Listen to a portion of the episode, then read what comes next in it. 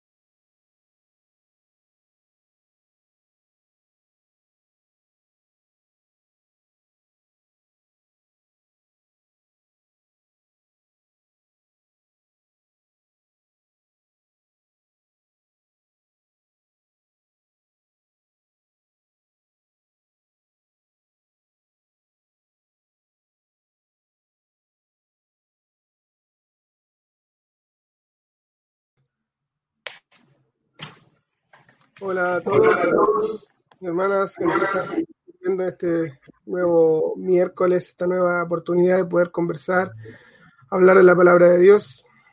Les damos la bienvenida a una nueva ocasión. Eh, a medida que se van conectando los hermanos, les vamos a ir pidiendo que nos puedan confirmar si se está escuchando bien. Por favor, considerando que a veces eh, podemos tener algún problema de audio. Ahora vamos a, voy a darle paso al hermano Jorge para que él salude de mi parte. Un gran abrazo a todos, esperando que el Señor nos bendiga mucho en esta tarde mientras aprendemos más de su palabra.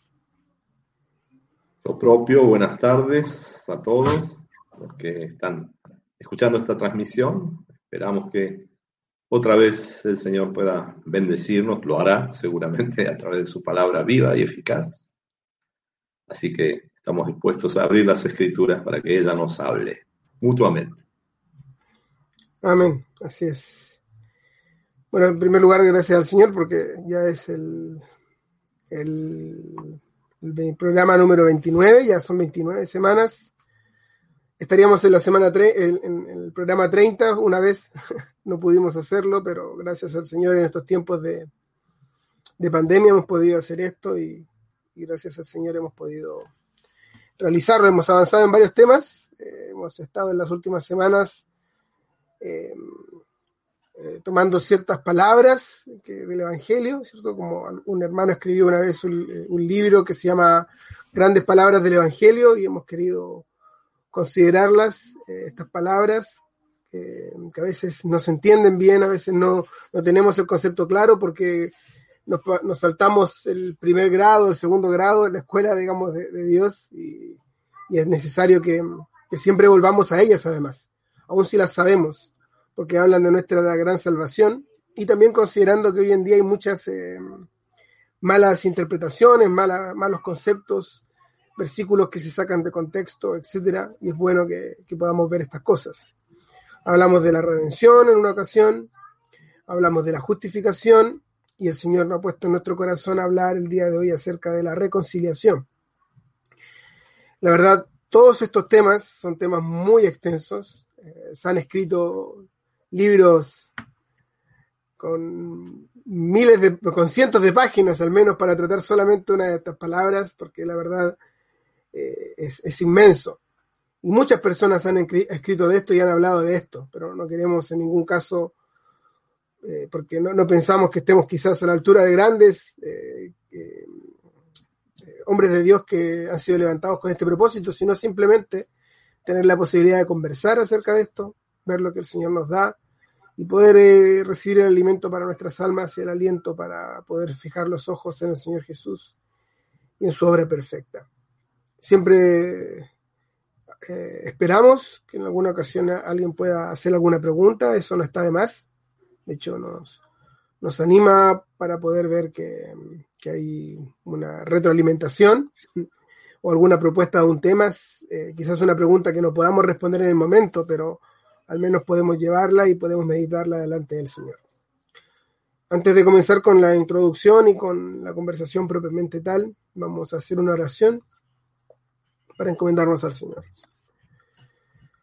Y si Padre nuestro, te damos las gracias por una nueva ocasión de abrir tu palabra, de poder eh, transmitir estas conversaciones para quienes nos escuchan.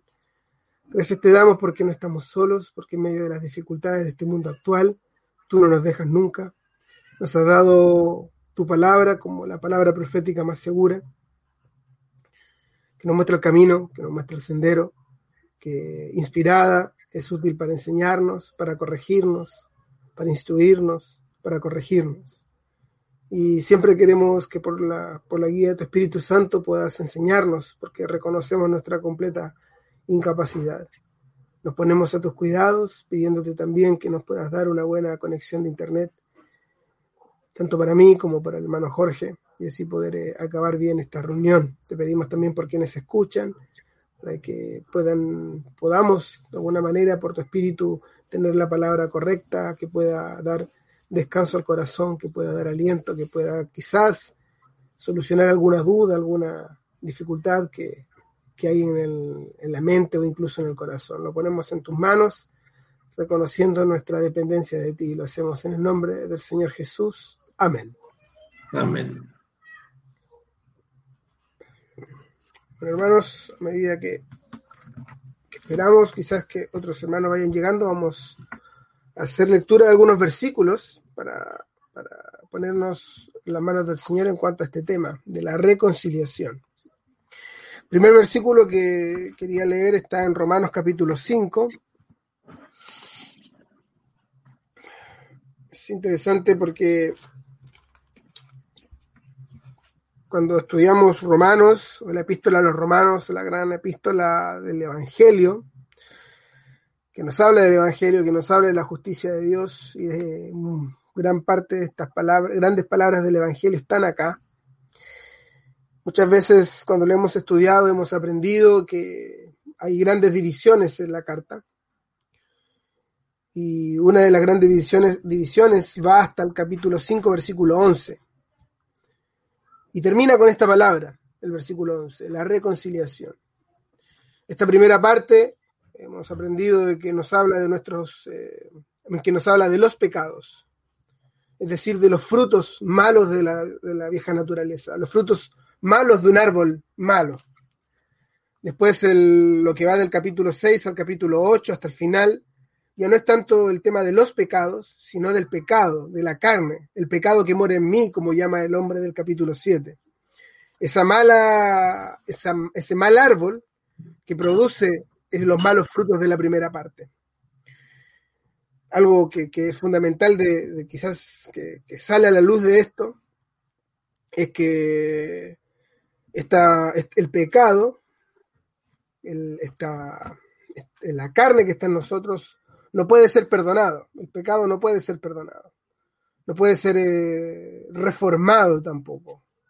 Para nada. si nosotros vamos de los capítulos 6, 7 y 8, vamos a encontrar que esto es imposible.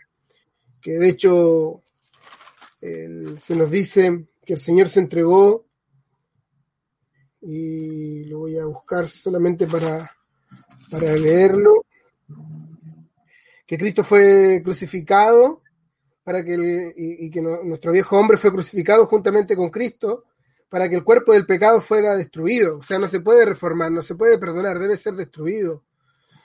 Eh, sin embargo, los pecados, es decir, la primera parte de la epístola, nos habla de que somos justificados de ellos, que, recibimos también eh, la redención del poder del pecado para no hacer más estos pecados.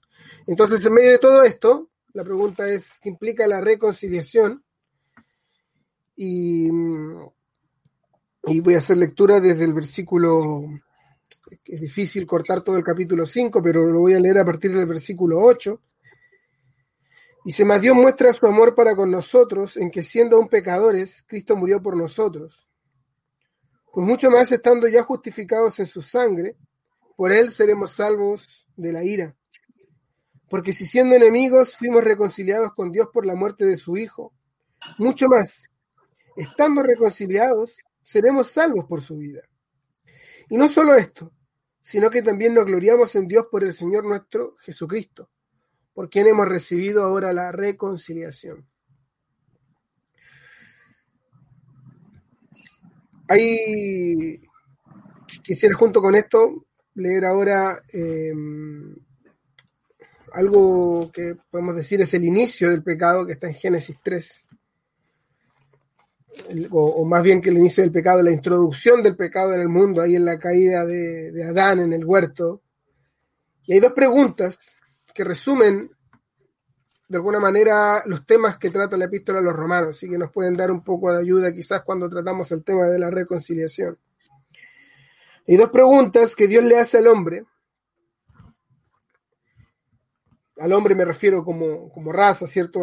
Tanto a Adán como a Eva. La primera pregunta está en el versículo 9, después que el hombre hubo pecado, dice que se escondió, en el versículo 8, de la presencia de Jehová.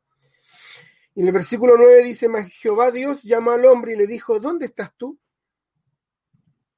Y él respondió, oí tu voz en el huerto y tuve miedo porque estaba desnudo y me escondí.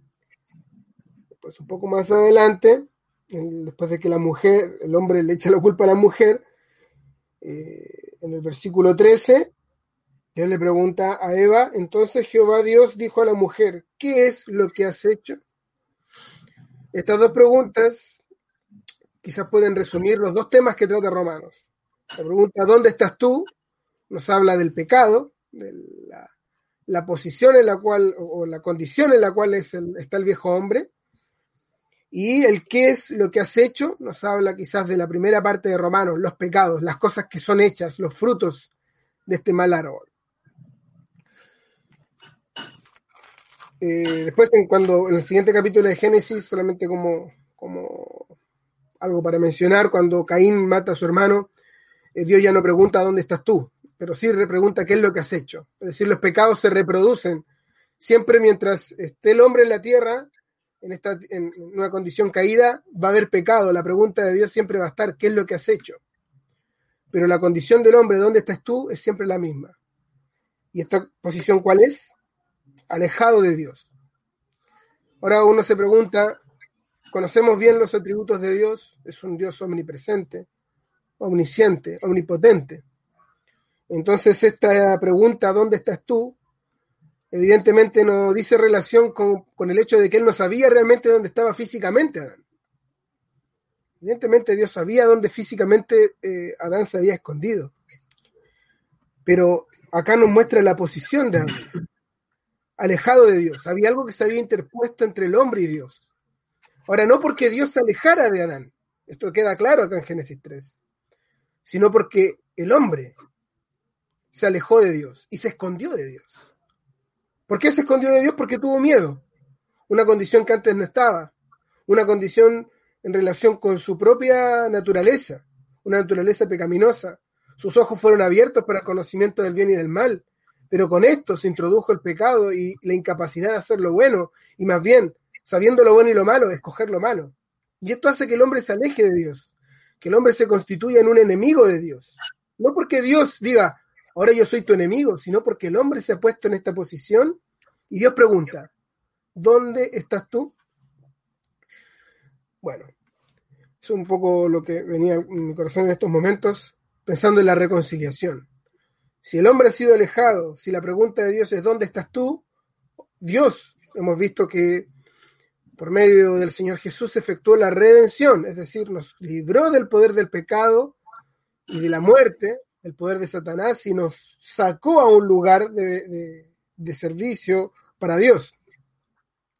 Hemos, hemos, hablado también de la justificación, que nos habla que hemos sido declarados justos delante de Dios. Pero ahora viene otro punto, y la reconciliación es esta.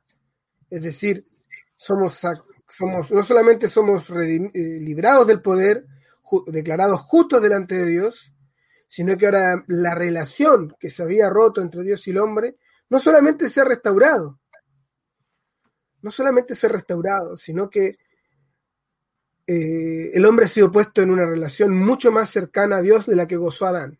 Quizás es lo último que voy a decir.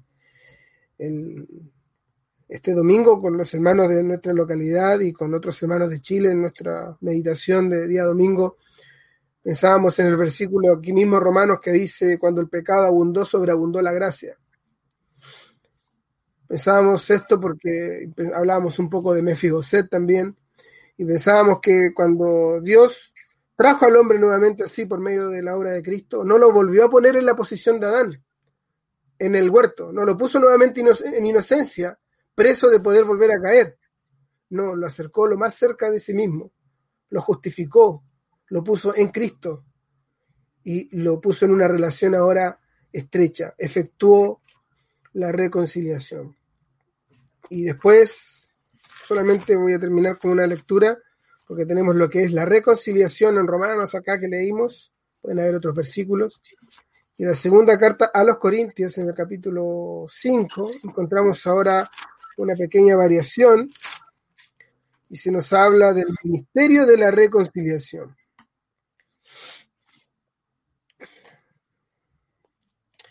Segunda a los Corintios, capítulo 5,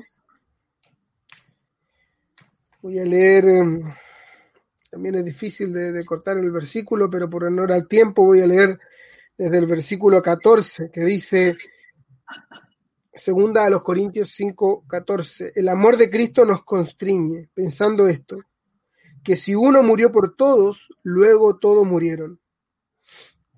Y por todos murió, para que los que viven ya no vivan para sí, sino para aquel que murió y resucitó por ellos.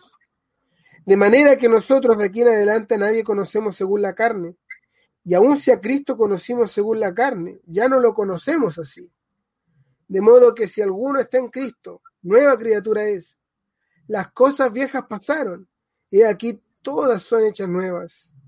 Y todo esto proviene de Dios, quien nos reconcilió consigo mismo por Cristo, y nos dio el ministerio de la reconciliación que Dios estaba en Cristo, reconciliando consigo al mundo, no tomándole en cuenta a los hombres sus pecados, y nos encargó a nosotros la palabra de la reconciliación. Así que somos embajadores en nombre de Cristo, como si Dios rogase por medio de nosotros. Os rogamos en nombre de Cristo, reconciliados con Dios. Al que no conoció pecado, por nosotros lo hizo pecado, para que nosotros fuésemos hechos justicia de Dios en él. Entonces, tenemos esta palabra que, o esta parte de la doctrina del Evangelio, que es la reconciliación, que tiene que ver con nuestra posición delante de Dios por la introducción del pecado, y cómo Dios nos atrajo así nuevamente, no porque Él fuera enemigo nuestro, como hemos dicho. No es que el hombre y Dios son acercados para encontrarse en un punto en intermedio, en el tiempo o en su posición, Dios siempre ha estado donde debería estar, Dios está en el trono, Dios reina, Dios siempre ha sido amor, Dios siempre ha sido luz. Es el hombre el que se alejó y es el hombre el que debe ser traído de vuelta y esto lo realizó por medio de la reconciliación. Que el Señor nos pueda eh, hablar acerca de esto y poder entender de mejor manera de qué se trata.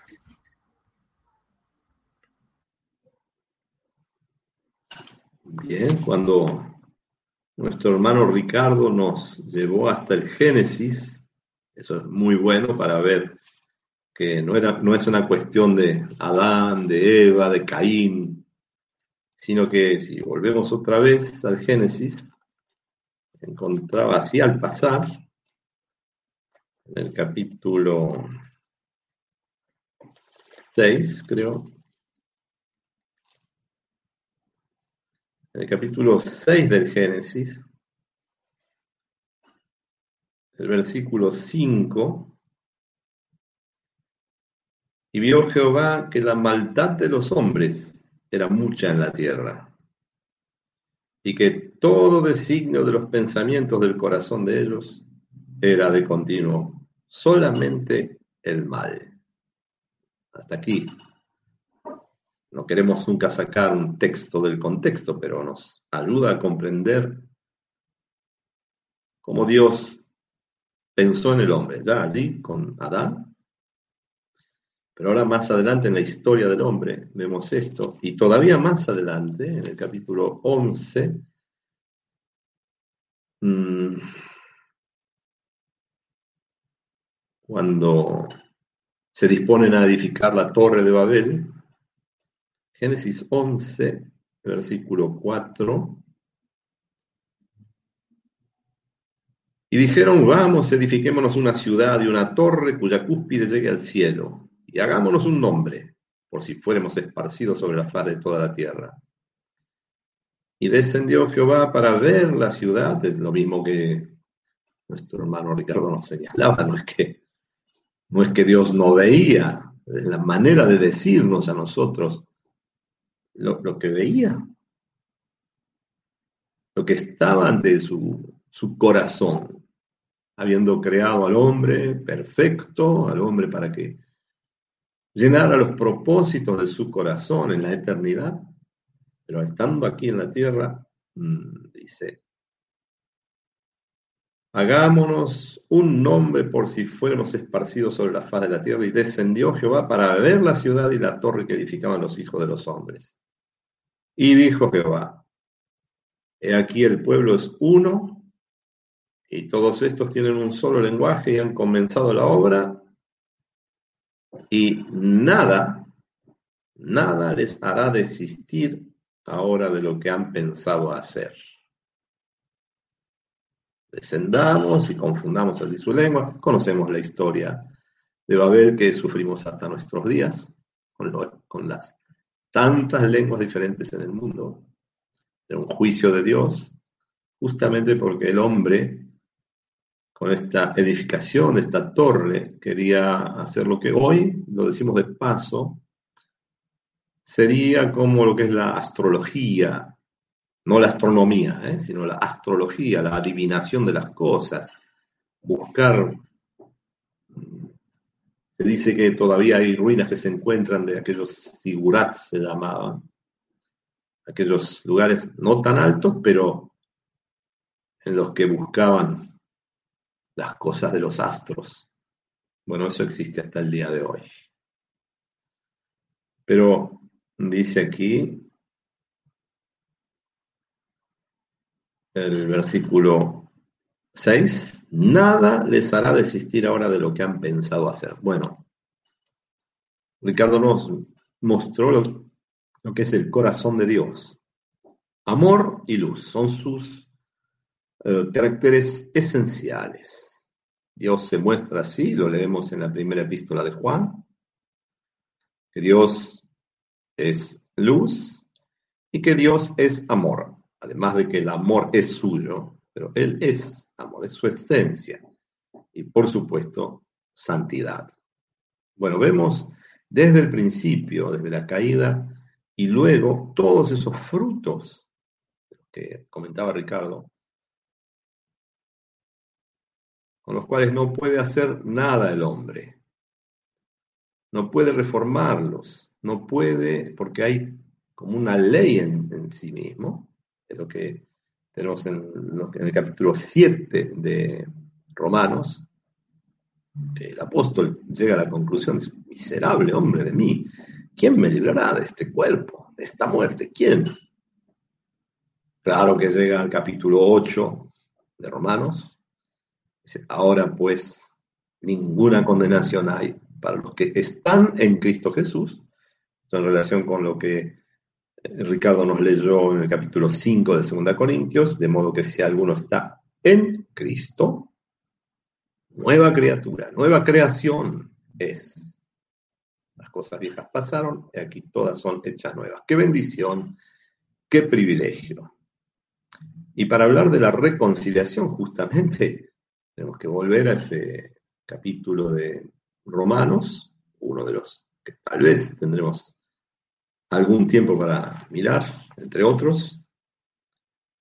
Pero tenemos aquí en Romanos 5, nos hemos ocupado de la justificación la semana anterior, hemos visto algo de esto, algo de la redención también. Y ahora el versículo 10, mm, Romanos 5, 10, si siendo enemigos fuimos reconciliados con Dios. Sí, la condición del ser humano se ha constituido un enemigo de Dios. ¿Y por qué? Si Dios es luz y amor, en el hombre sin Cristo, el hombre que no conoció el amor de Dios, es verdaderamente un enemigo de Dios. Pero Dios es inmutable, Dios no cambia. Entonces, en estas palabras, reconciliación, hay varias palabras en el idioma original, no, lo vamos a, a citar hoy, están en los diccionarios, están, uno puede buscar esto, pero hay una de las palabras que nos menciona o que nos hace pensar en un cambio, un cambio de moneda, de dinero, para comprar, etc. Pero hemos leído en 2 Corintios 5. Lo que pasa con un enemigo de Dios, pero sobre el cual este amor de Dios actuó. Y Dios quiere que todos los hombres sean salvos y vengan al conocimiento de la verdad. Estoy citando un texto de la epístola a Timoteo. Es una verdad de parte de Dios. Enemigos, ahora, hoy en día cuando vemos enemistades entre los niños, desde el jardín de infantes, cuando discuten tal vez por una nada, pero entre personas mayores, dificultades, disidencias, peleas, enemistades. Y entonces, naturalmente, en el mundo se da esto, se habla de reconciliarse. Es decir, ambas partes ceden algo y bueno, y finalmente terminan, como se dice comúnmente, se estrechan la mano. A veces sabemos que esto es imposible, ¿eh? Pero cuando se dan estas cosas, se dice, bueno, se han reconciliado. Que bueno, ahora las cosas comenzarán a marchar un poco mejor. Ya se han reconciliado. Pero esto no cambió su corazón. Y eso no es la reconciliación de la que nos habla la palabra, la reconciliación que Dios ofrece, que da. Porque el hombre no puede reconciliarse con Dios. No puede. Hemos leído en los textos del Génesis. Siempre su designio es hacer el mal. Y si Dios es santidad, si es luz y es amor, por supuesto que no puede tolerar el pecado en todas sus manifestaciones, tan variadas. Tenemos listas de obras de la carne tremendas y que las vivimos y las vemos todos los días. Pero entonces, la reconciliación que Dios da al hombre es de alguien que no va a ceder ningún derecho. Que no es, como nos explicaba Ricardo antes, bueno, se encuentran y van a arreglar las cosas, van a llegar a un acuerdo, de ninguna manera. No, no sería Dios si acordara con el pecado, de ninguna manera. Por eso hemos estudiado, hemos visto algo acerca de la justificación y de la redención. Hemos tocado estos mismos versículos o este párrafo y otros. Pero entonces la reconciliación de ninguna manera es como lo que conocemos entre los hombres. A veces se dice, bueno, hicieron la paz, ¿cuánto durará esto? La obra de la reconciliación, lo que Dios hace, siendo enemigos, fuimos reconciliados con Dios, es decir, viene de su parte. Viene de su parte, pero vemos cómo fue hecho. Mismo versículo. Si siendo enemigos fuimos reconciliados con Dios, aquí está la base de esta reconciliación, por la muerte de su Hijo. Este es el valor o lo que Dios actuó dándonos a su propio Hijo para que fuésemos reconciliados con Él. Él no necesitaba reconciliarse de nada con nosotros. ¿De qué? Siendo amor, luz. Pero el hombre necesitaba esto. Y entonces Dios impulsó esto y nos dio su reconciliación. Él es el que nos da esto. Es un movimiento de parte de Él que necesitaríamos hablar también de lo que es la propiciación en relación con esto. Para que Dios, tal vez lo leemos en la epístola de Juan, primera epístola de Juan, porque hemos visto recién, estando reconciliados, eh, perdón, eh, fuimos reconciliados con Dios por la muerte de su Hijo. Ahora, primera epístola de Juan,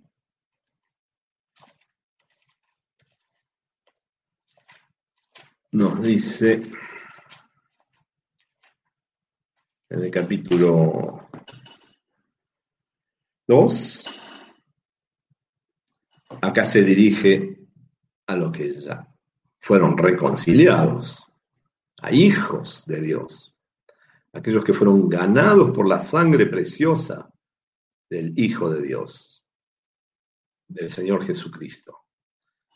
Capítulo 2 de la primera epístola de Juan dice, hijitos míos, estas cosas os escribo para que, para que no pequéis. Y si alguno hubiere pecado, abogado tenemos para con el Padre a Jesucristo el justo. Y Él es la propiciación por nuestros pecados. Y no solamente por los nuestros, sino la propiciación por todo el mundo. Bueno, esto nos está mostrando ese Dios de amor, que no escatimonia a su propio Hijo, que nos quiso tener con Él. Así que necesitábamos imperiosamente, como enemigos de Dios, fuésemos reconciliados. Él hace este movimiento, viene de su parte, y esto costó la muerte del Señor Jesús. Este es el precio. Siempre vamos a volver a ese punto. De manera que necesitábamos la reconciliación. ¿Por qué? Porque hay una, había una rebelión y hay una rebelión del ser humano contra Dios. Y esta rebelión por supuesto que genera toda una discordia, una hostilidad contra Dios y de verdad enemistad. Por eso, muy importante este versículo de Romanos, estando, fuimos reconciliados con Dios por la muerte de su Hijo. Mucho más, estando reconciliados, seremos salvos por su vida. Nos está hablando de la resurrección. Esta expresión su vida. El Señor ha resucitado y lo tenemos al final del capítulo 4. Fue entre, el Señor Jesucristo fue entregado por nuestras transgresiones y resucitado para nuestra justificación. Y todo el capítulo, justificado pues por la fe, tenemos paz para con Dios. Bueno, esta paz, cuando hay reconciliación, hay verdadera paz. No es una paz que dura un tiempo y después la perdemos. Lo que sí un hijo de Dios puede perder es la paz de Dios, esto sí.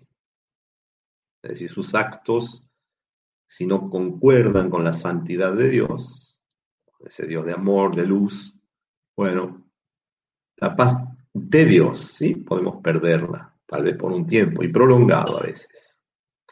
Lo que nunca habremos de perder es la paz con Dios, porque esa paz con Dios está basada en la obra perfecta del Señor Jesús hecha en la cruz del Calvario.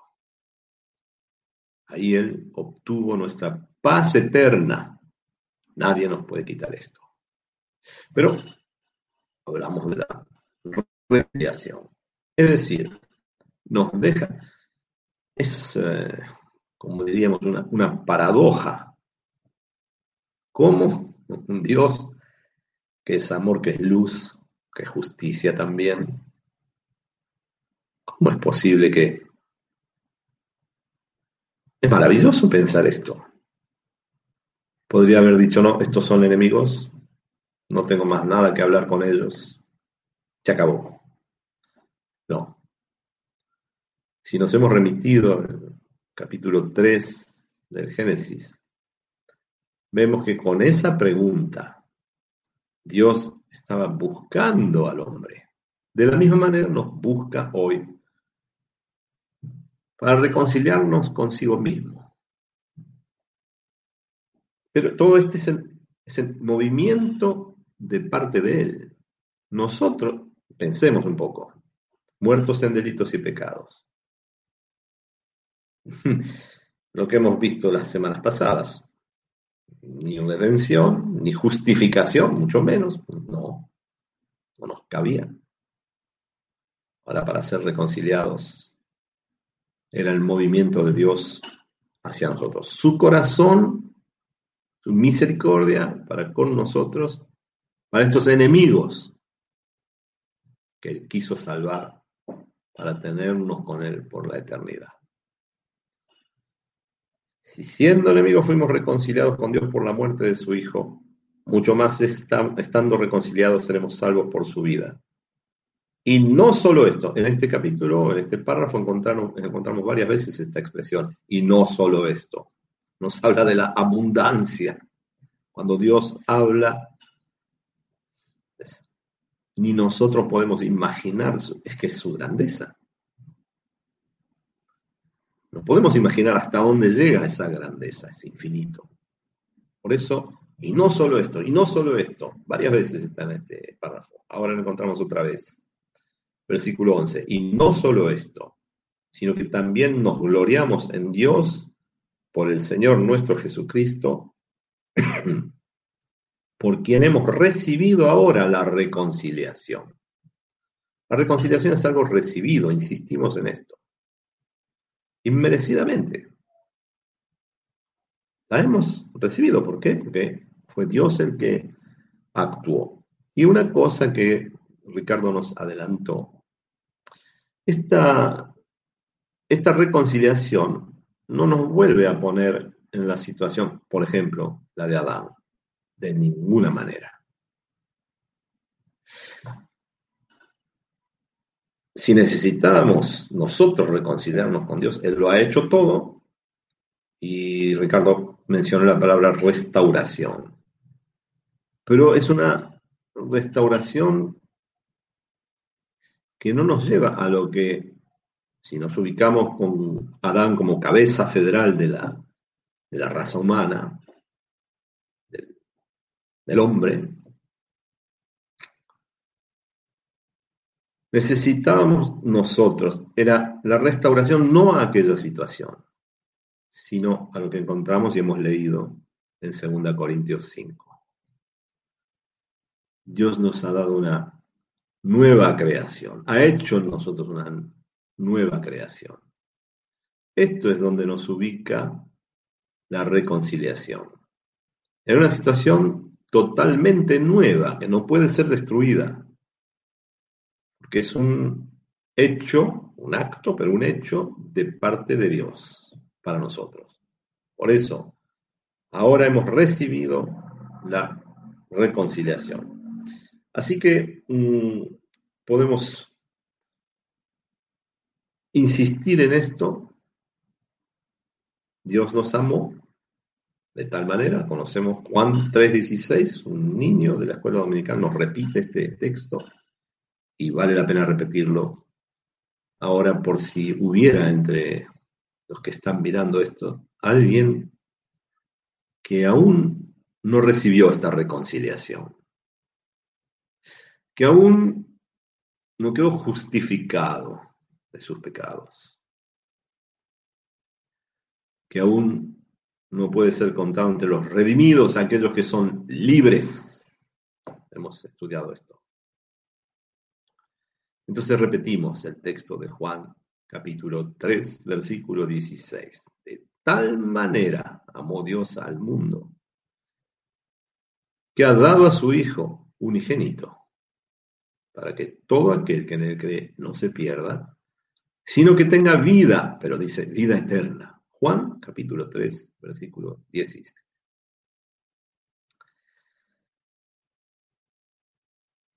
Hoy es el día de salvación.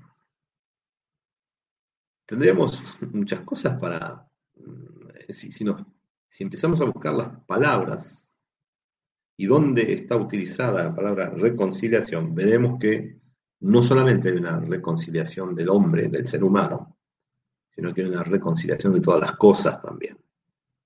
Esto lo encontramos en la epístola a los colosenses. No sé si tal vez tenemos un tiempo más, pero mm, esa reconciliación nos trae paz. Esto es algo que tenemos que... Mm, la paz, cuando hablamos de la paz con Dios, la paz de Dios, no es sencillamente, bueno, acá no hay más, eh, no, hay más guerra, no hay más lucha. No es solamente esto. No es una cesación de la hostilidad. es algo mucho mayor que esto, infinitamente mayor, porque gozamos de la paz de Dios. La paz fue hecha por la sangre que Cristo derramó en la cruz del Calvario. Y si miramos en la epístola a los Efesios, tal vez lo buscamos esto. Efesios, otro tema relacionado con esto, pero Mm, la epístola a los Efesios.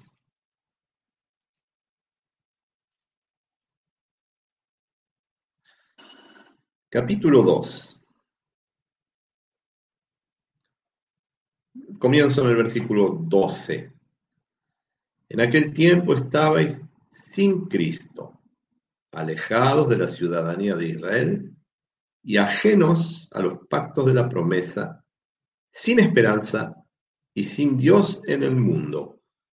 Lo que hemos visto de los, los resultados del pecado, bueno, nos, nos, nos colocó en una situación sin Dios. Bueno, y es lo que vemos hoy muy, de manera muy patente, el hombre que se endiosa a sí mismo, y esto hace ver que no hay temor de Dios en sus ojos, en su corazón. Y acá dice, ajenos de los pactos de la promesa, sin esperanza y sin Dios en el mundo. Pero ahora, en Cristo Jesús, otra vez encontramos la expresión en Cristo. La vimos en 2 Corintios, ahora encontramos aquí de nuevo. En Cristo Jesús, vosotros que en otro tiempo estabais lejos, habéis sido hechos cercanos por la sangre de Cristo, porque Él es nuestra paz. Y habla de dos pueblos acá, que de ambos pueblos hizo uno, derribando la pared intermedia de separación, aboliendo en su carne las enemistades, la ley de los mandamientos expresados en ordenanzas, para crear en sí mismo de los dos, se trata de Israel, de los gentiles, para crear en sí mismo de los dos un solo y nuevo hombre, haciendo la paz, y mediante la cruz reconciliar con Dios a ambos en un solo cuerpo, matando en ella las enemistades. Otro alcance de la palabra reconciliación. Paz. Pero hemos leído, haciendo la paz, Él es nuestra paz, Cristo. No es un acuerdo entre dos partes. No, es la obra de Cristo que Dios nos ofrece por su Hijo, por su obra, por la cruz, por la sangre derramada, por la muerte, hemos leído, del Señor Jesús, pero también por su vida ahora, en esa resurrección. Una porción, pero verdaderamente gloriosa. Aquí se refiere a ambos pueblos, Israel y los gentiles, pero vemos la paz. Y encontramos esa palabra. Mediante la cruz reconciliar con Dios a ambos en un solo cuerpo, matando las enemistades. No más enemistades, pero para siempre. Cuando pensamos en la iglesia, judíos y gentiles, no hay más esto. Ahora es la iglesia de Dios en esta dispensación. Los que se convirtieron de entre los gentiles, como la mayoría de nosotros, hemos salido del pueblo no judío en la carne, pero también los que se convirtieron de los judíos forman ahora una sola cosa, solo cuerpo.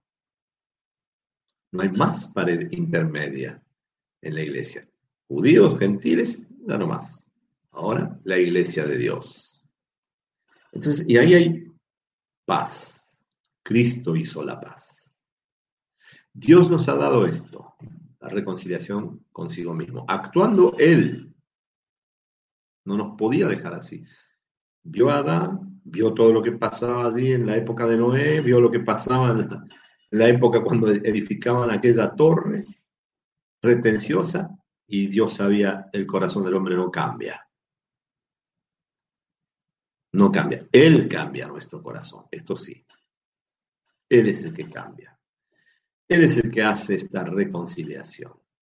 Pero tenemos más, el tiempo corre y mm, tal vez Ricardo va a añadir algunas cosas más en relación, hay mucho para decir en la reconciliación nuestra, ¿eh? de la persona, pero hay cosas también reconciliadas.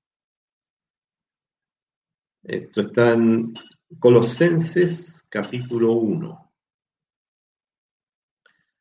Colosenses capítulo 1 nos dice el versículo 15.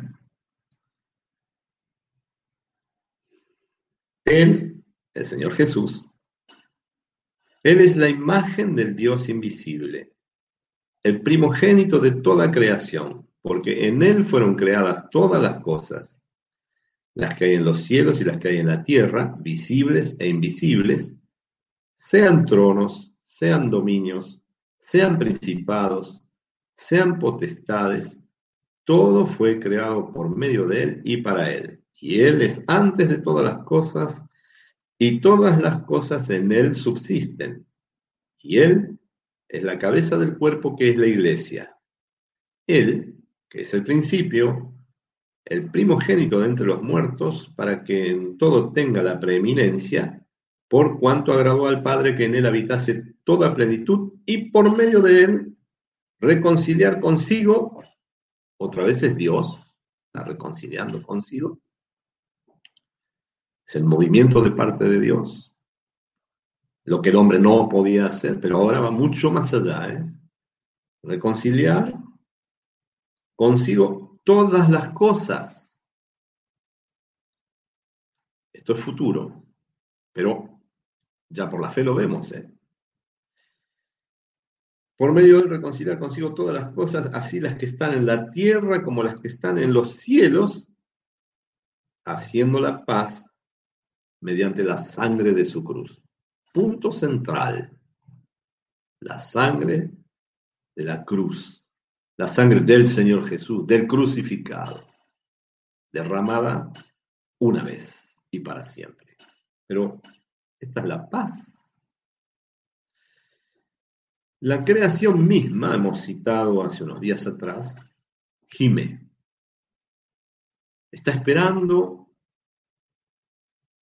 la, la redención de todas las cosas.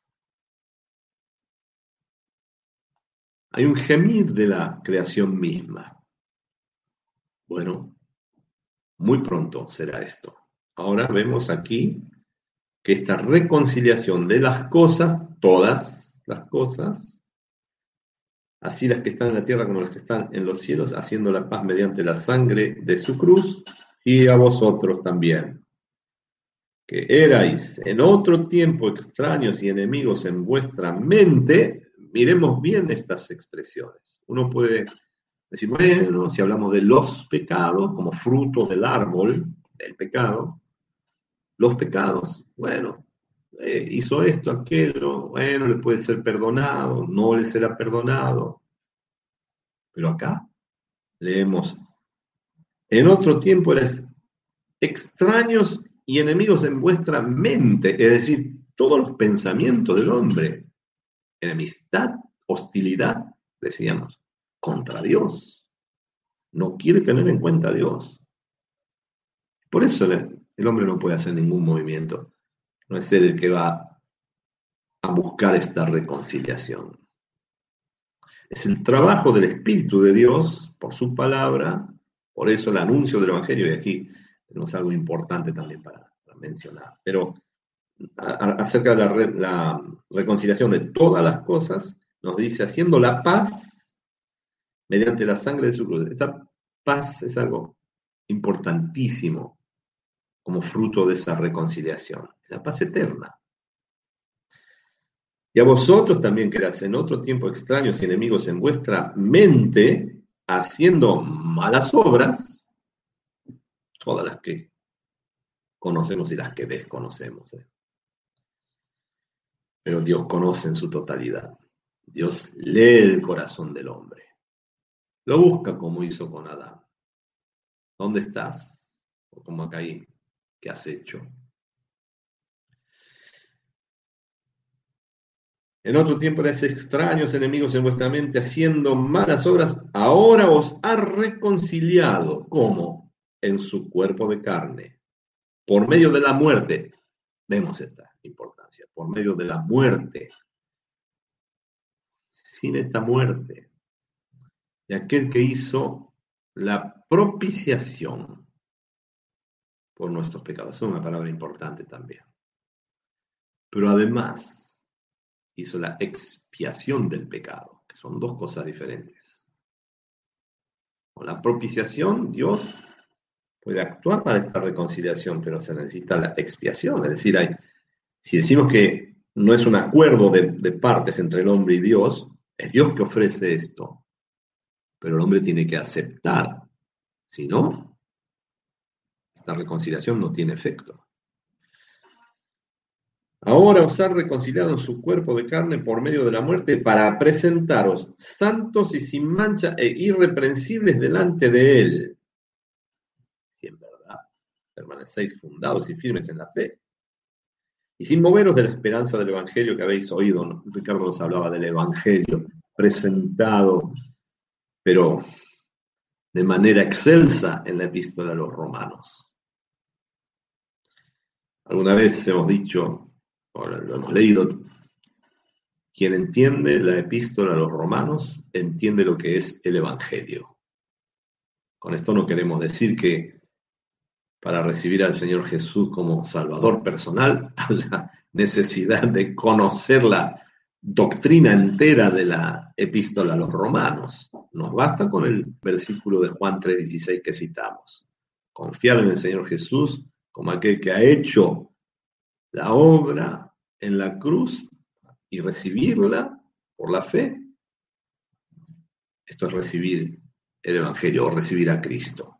Pero luego crecemos en el conocimiento de lo que es el Evangelio de Dios, es lo que presenta Romanos. Tiene muchas aristas de las que nos estamos ocupando apenitas un poco en estas cosas, que decimos con mucha debilidad y a veces desilvanadas. Pero para presentaros santos y sin mancha e irreprensibles delante de Él. No más enemigo. Ahora hay paz. Ahora, no solamente esto, irreprensibles. Ah, te pregunto, querido hermano, hermana, ¿te sientes irreprensible? No es una cuestión de sentimientos. Si me preguntas, me pongo a pensar y digo, no, no, irreprensible, no. Sin embargo, Para Dios sí. Porque nos ve en Cristo, lo que leímos en 2 Corintios 5. Somos una nueva creación. Y en esto somos irreprensibles. Si, si Dios no nos viera en Cristo, no tendríamos nada.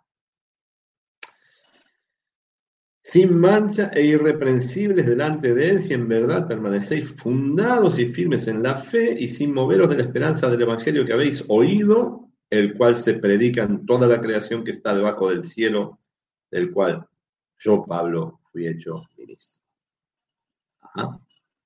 Se nos está yendo otra vez, se nos escapa el tiempo, pero... A ver si volvemos a 2 Corintios, creo que es. Um,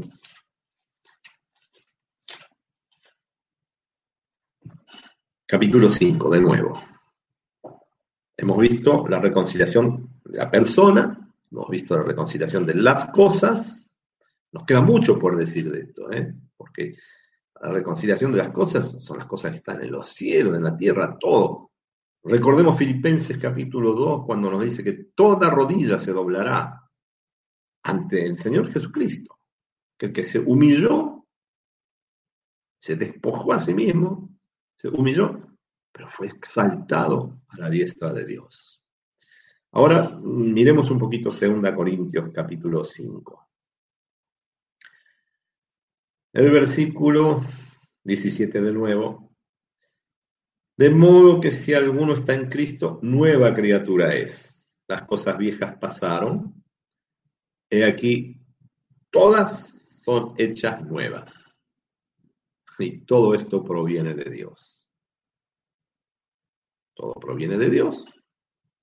Ningún movimiento. Bueno, si vamos a la epístola de los Efesios y, nos vemos como en el pasado, ¿no? Antes de recibir a Cristo, muertos en nuestros delitos y pecados, un muerto no hace ningún, ningún movimiento, está muerto. Todo el movimiento de vivificación y todas las cosas que hemos visto vienen de parte de Dios, porque Él es amor por esto y nos manifiesta este amor de tal manera entregándonos a su propio Hijo, para nuestra salvación y para la gloria suya. Todo esto proviene de Dios, quien nos reconcilió consigo mismo por Cristo. Nos reconcilió por Cristo y nos dio el ministerio de la reconciliación. Interesante esto. Porque Mm, tenemos la palabra también de la reconciliación ahora.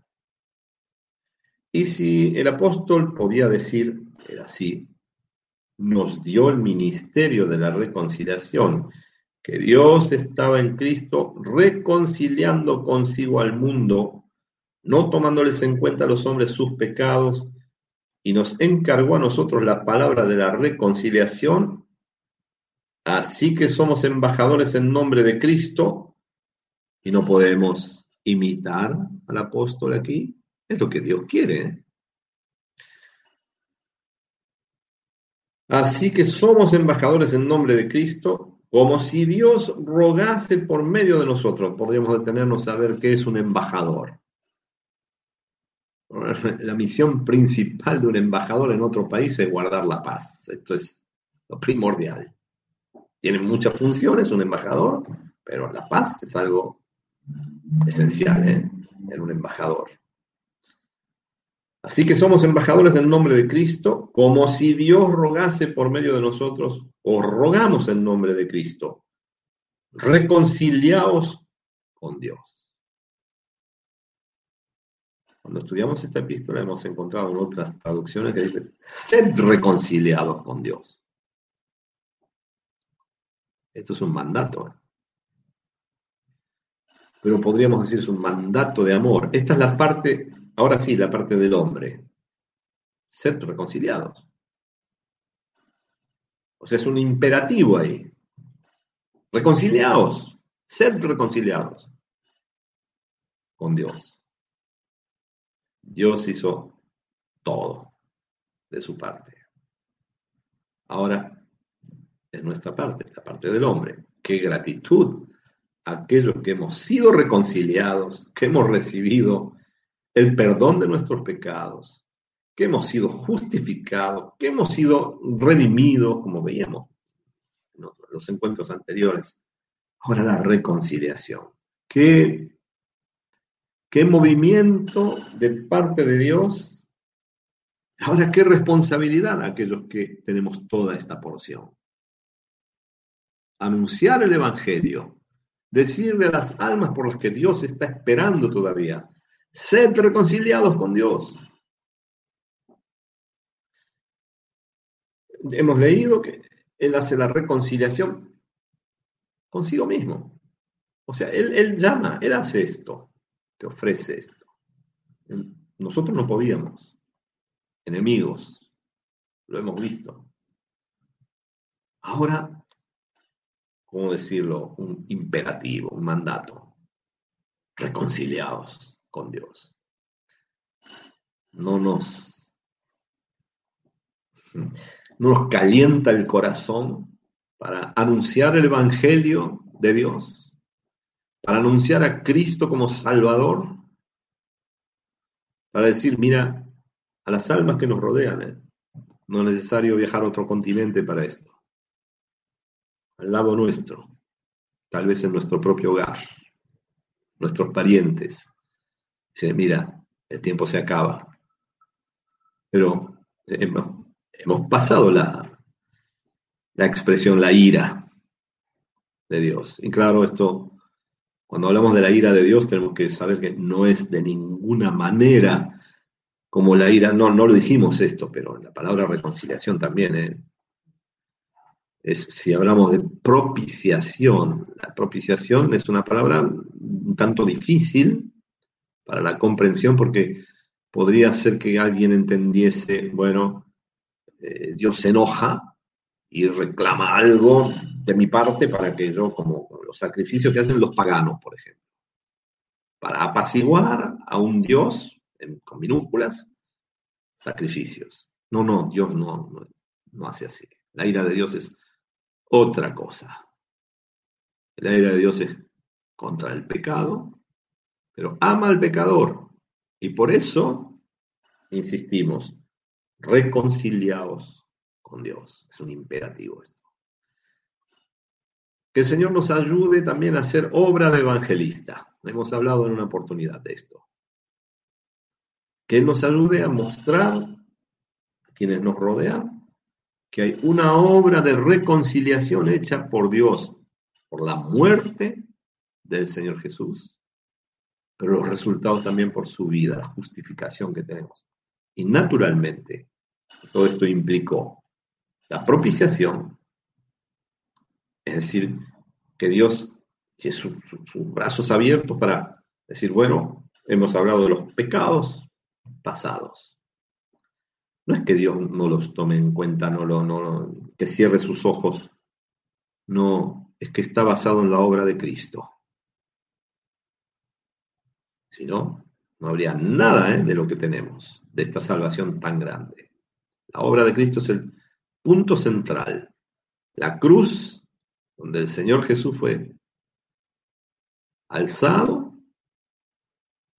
fue puesto entre el cielo y la tierra, y donde entregó su vida, murió, pero también una lanza del soldado romano interesó su costado, abrió su costado para que saliera esa sangre con la cual se hizo la paz, hemos leído, por la sangre de Jesucristo. La paz viene por esta sangre.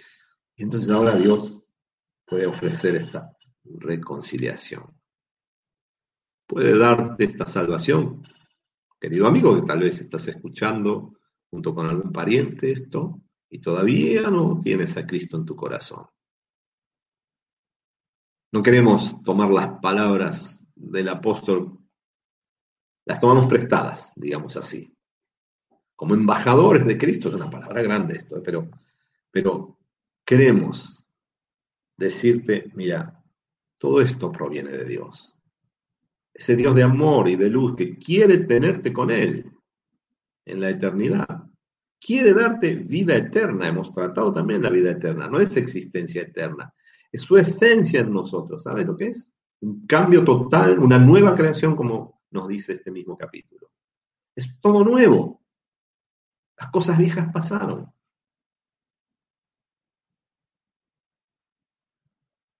Reconciliados con Dios. Pero no puedo dejar de leer el versículo siguiente. Al que no conoció pecado, por nosotros lo hizo pecado, para que nosotros fuésemos hechos justicia de Dios en él. Nos quedan muchas cosas por decir de esto, pero al menos hemos visto al pasar estas tres cosas. El hombre, la reconciliación de parte de Dios para él, para el hombre, la reconciliación de todas las cosas y ahora la predicación, el anuncio de esta, como diríamos acá, reconciliados con Dios. Dios no quiere ser tu enemigo. Tú, yo, nosotros, en el pasado, antes de recibir a Cristo en nuestro corazón, éramos enemigos de Él. Él no es nuestro enemigo. Dios no es nuestro enemigo. Él es amor. Y a pesar de lo que hemos leído, la caída del hombre, a pesar de las más que tropiezos del hombre, las barbaridades que ha hecho el hombre, que tal vez en nuestra vida hemos hecho, Dios nos amó, Cristo nos amó. Termino con este versículo de Galatas.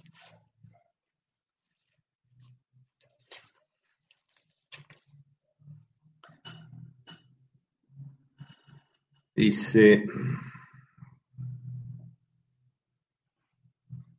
Gálatas capítulo 2,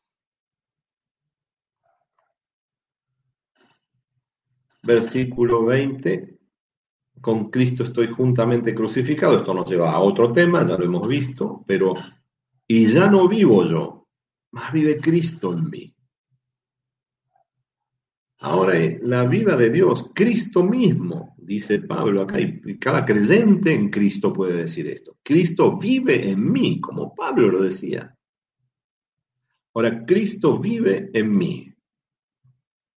Y lo que ahora vivo en la carne, lo vivo en la fe del Hijo de Dios, el cual me amó y se entregó a sí mismo por mí que esta sea tu porción también, amigo, amiga que estás mirando, que no tienes a Cristo, y hemos leído allí en Efesios, sin Dios en el mundo. No, Dios te ama.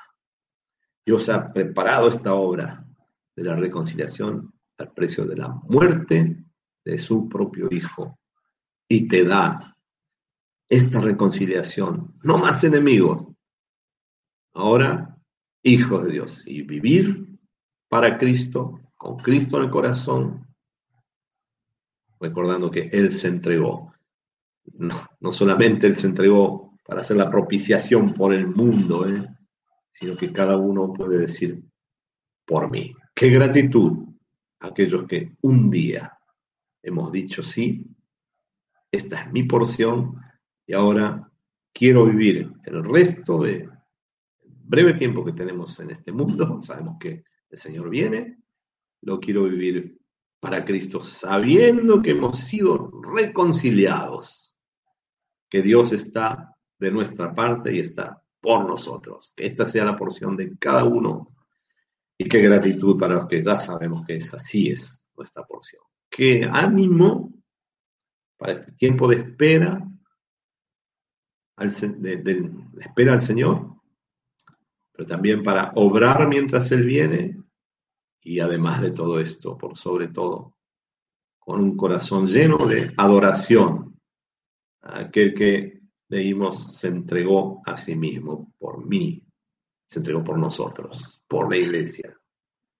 Adoración es lo que pronto haremos ya, no más, ni, en la reunión de los dos o tres o cincuenta o quinientos en un lugar, no más por este medio, sino en la presencia misma, en la gloria, rodeando a aquel que ha hecho esta obra grandiosa. Señor bendiga y añada de su palabra todo lo que en nuestra flaqueza podemos decir de estos versículos. Él tiene el poder de, con su palabra viva y eficaz, de ampliar, de dar ese ánimo al corazón mientras esperamos a nuestro amado Señor y Salvador Jesucristo.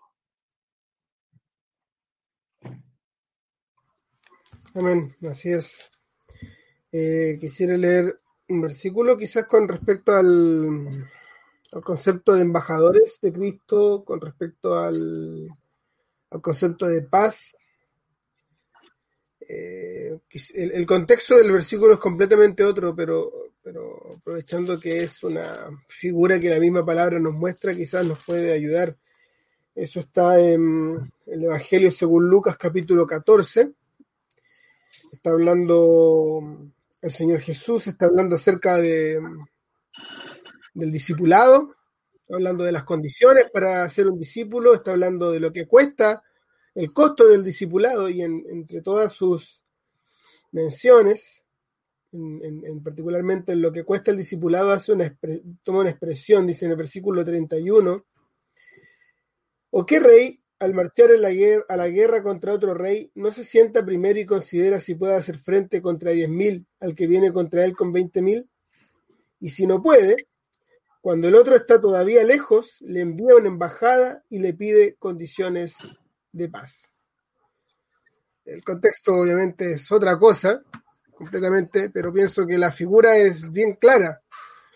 Eh, hay dos reyes uno más débil que el otro, obviamente, y hay un rey que más, el más débil, cuando considera su debilidad, envía embajadores con las condiciones de paz.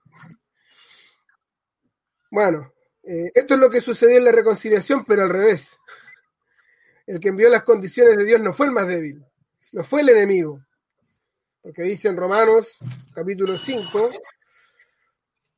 cuando aún éramos débiles, cuando aún estábamos lejos, es Dios el que envía la embajada, por decir de alguna manera. ¿Cuáles son las condiciones de paz? Las leímos ahí en 2 Corintios 5, 21, entre muchas otras cosas, obviamente. Lo voy, a, lo voy a citar, ¿cierto? De memoria dice, al que no conoció pecado, por nosotros lo hizo pecado, para que nosotros fuésemos hechos justicia de Dios en él. Ahí están las condiciones de paz. Y ahora nosotros como hijos de Dios podemos ser parte de esa embajada que va hacia los que son enemigos de Dios y les dice, miren, acá están las condiciones de paz. Dios quiere paz. Ustedes no quieren paz, pero Dios quiere paz con ustedes. Acá están las condiciones de paz. Al que no conoció pecado por nosotros, lo hizo pecado. Reconcíliese con Dios. Les conviene es la imagen completamente opuesta a la que encontramos acá en Lucas, porque mm, si miramos el, la figura nuevamente, eh, el rey que tenía más fuerzas tenía toda la posibilidad de ganar, de destruir a su a aquel que era su enemigo. Y es lo mismo en nuestra condición. Dios, la ira de Dios contra el pecador, que, que hubiese quedado de nosotros? Nada, o sea, es todo a nuestro, en nuestra contra. Todo a, es completamente alejado de lo que nosotros podríamos merecer.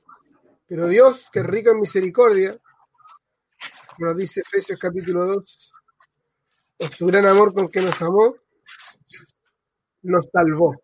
¿Cierto? Y dentro de esta salvación grande que Él efectuó está la reconciliación, están los términos de paz que son firmados, por decir de alguna manera, que son estipulados por el propósito de que nosotros podamos ser ahora no simplemente ser eh, estar en paz con Dios, sino además ser hechos hijos de Dios.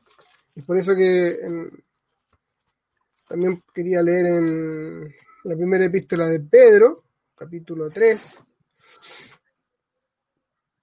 a veces hay, versículos que, que, resumen de una manera muy, muy clara, un resumen muy corto de lo que es la amplitud del Evangelio. Por ejemplo, un versículo famoso, Juan 3:16, ¿cierto? Hace poco leía un libro de un hermano y decía que, eh, el, hermano Moody, que invitó a un predicador y este predicador estuvo predicando siete días acerca de Juan 3.16.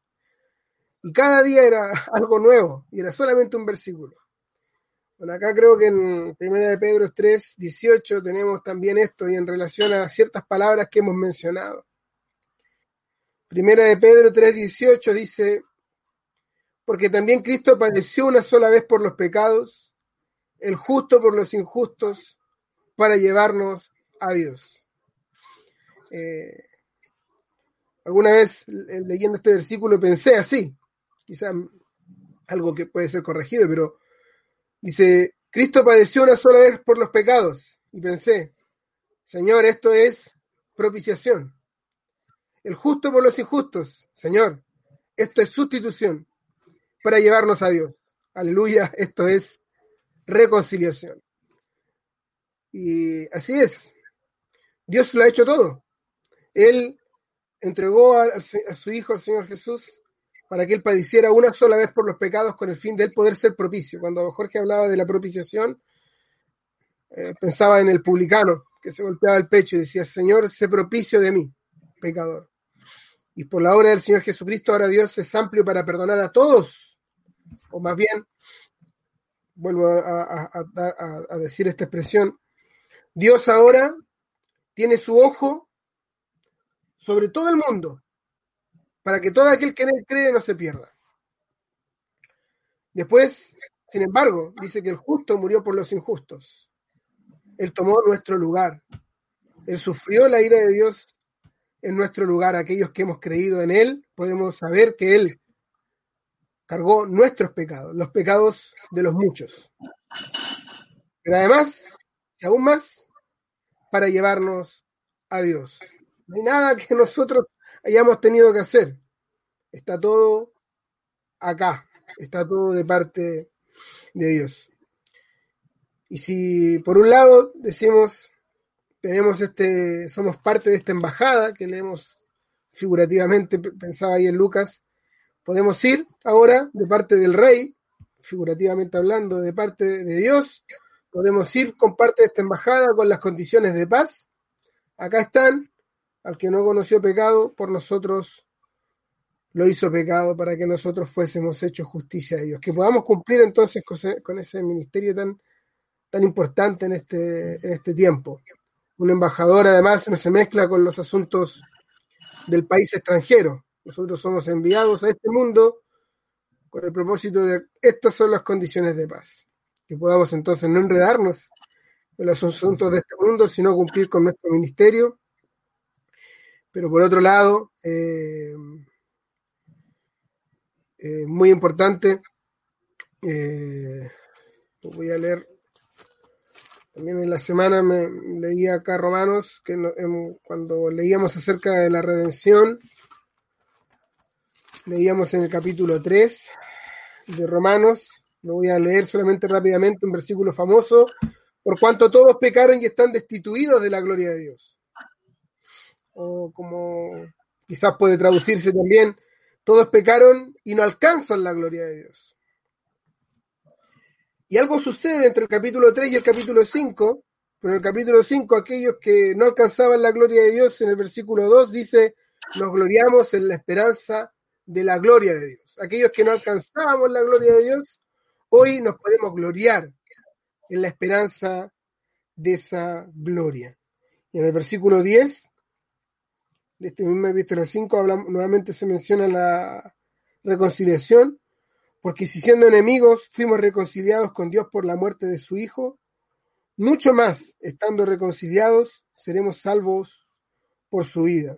Jorge mencionó la palabra, y no solo esto, tengo subrayado acá también la, la expresión mucho más, en el versículo 9, versículo 10, versículo 15 y versículo 17, que también nos habla de la sobreabundancia de la gracia de Dios, que siendo enemigos nos reconcilió. Y estando reconciliados, podemos día a día vivir esta salvación y poder ir en pos del Señor para cumplir el ministerio que nos ha sido concedido. No sé si algo más quieres agregar, Jorge, antes de finalizar. ¿no? Solamente que insistir en esto, el capítulo 5 de la segunda de los Corintios, el ministerio de la reconciliación, pero también la palabra de la reconciliación. Capítulo 5, versículos 18 y 19. Dos cosas que tenemos allí. Tengámosla en cuenta, esta expresión repetida así, ministerio y palabra. Y si Dios el que ha hecho todas las cosas, Él quiere utilizarnos, que podamos estar a la altura de llamarnos embajadores.